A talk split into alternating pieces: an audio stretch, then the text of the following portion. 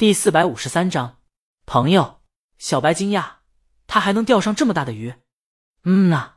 小夏表示他亲眼所见，他还有一张图呢，可惜没带在身上，酷吧？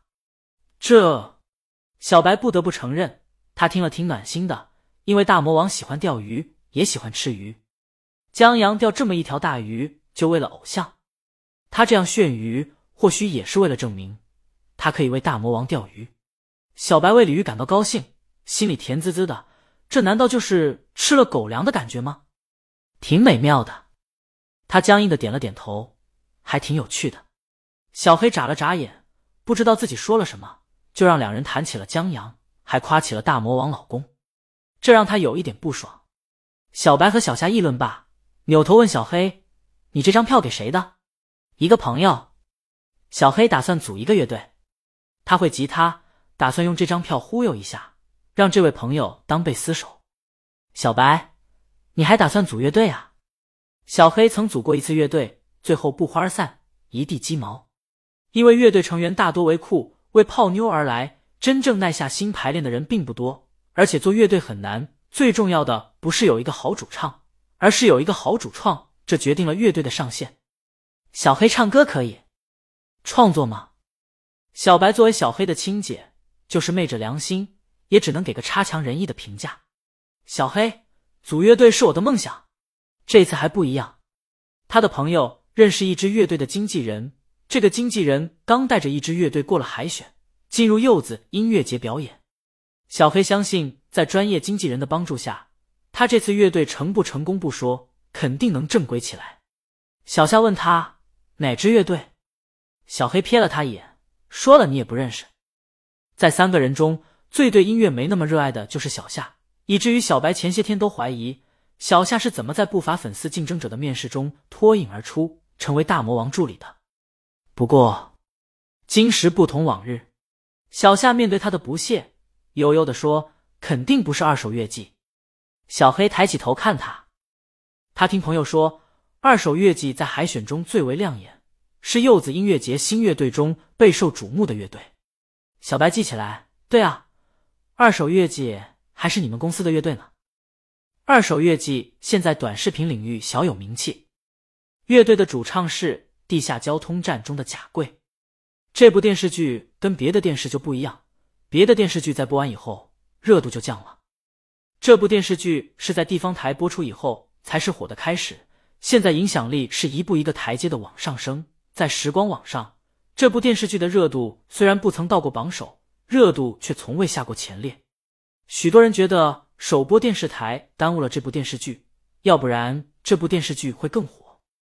即便如此，现在这部电视剧也了不得，这其中短视频功不可没。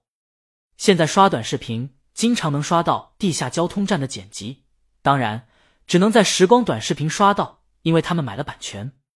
小白作为江黑。每次刷到都要看一阵，太逗了。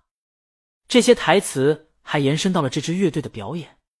在粉丝拍的乐队酒吧演出短视频中，二手乐季上台的时候，下面乐迷会高喊：“我就知道那娘们长得黑。”然后轰然大笑，就好像有病魔怔了一样，被短视频的观众视为病友见面会。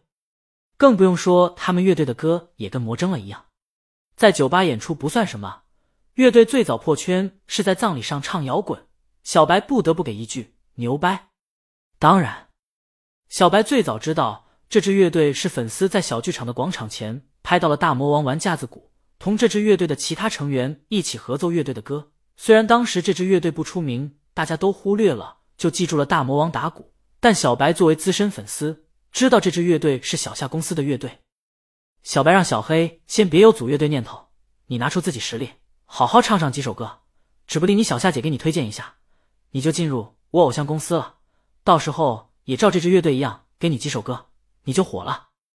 到时候再组乐队不是问题。小黑停下筷子看小夏，还真有点心动。小夏看了看他们俩人，以前小夏说话的时候，小黑在旁边都是漫不经心，也不知道真不想听还是装的。但现在他这样期盼的看着小夏。一点没有以前见到听他们聊天时的高冷，让小夏挺喜欢的。但小夏不得不说，不可能。锦鲤工作室只有一个艺人，就是大魔王。整个公司的工作人员都为了大魔王的音乐服务。他们不是经纪公司，不会培养别的歌手。小白，那二手乐季呢？小夏，他们是江阳的朋友啊。二手乐季的成员原是一些跳广场舞、开店的退休乐手，后来在拍摄地下交通站的时候认识了江阳，成了江阳朋友。正好江阳也想组个乐队，然后就有了二手乐季。这也不是秘密。这支乐队在各种场合最常感谢的就是江阳，还说江阳是乐队的主心骨。乐队的歌就是大魔王送给江阳玩的。可你弟弟这高冷的性格吧？小夏顿了顿，他跟小白是好朋友了，不用太客气。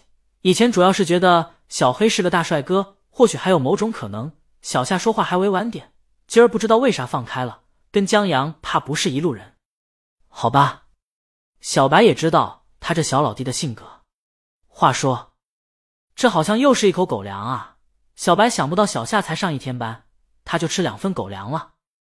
不行，小白让自己清醒过来，他可是江黑的中流砥柱。小黑瞅了小夏一眼，他觉得他故意的。不过，小黑现在不觉得烤鱼香，觉得太酸了。他有点嫉妒江阳了。他姐姐是鲤鱼的粉丝，小黑的梦想又是组乐队。虽然他喜欢摇滚，但他太知道大魔王了。就不说大魔王在民谣画了一个圈，现在唱民谣的人还在里面蹦跶。大魔王最新专辑的主打歌《一鸣先生》是一首摇滚，让摇滚圈的人颇有一种还能这么写歌的莫名震撼。现在，这支江阳组起来玩的乐队，有李玉这种顶级音乐人写歌、编曲和筛选音乐，很难不成功。有的人梦想。别人轻轻松松就达到了，还朝着成功的路狂奔，让人望尘莫及。江阳在自黑上这方面也让人望尘莫及。晚上，李青宁练习架子鼓以后，洗了澡，敷了面膜，坐在沙发上，把江阳新写的书稿拿过来。江阳新写了三章，这三章书稿是江阳在公司玩累以后回李青明办公室写的。李青明现在看起来。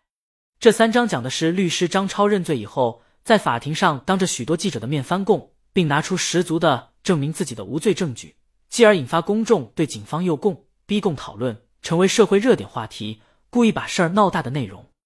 这些不意外，故事到这儿了，肯定有转折，而且故意引起轰动也看得出来。本章完。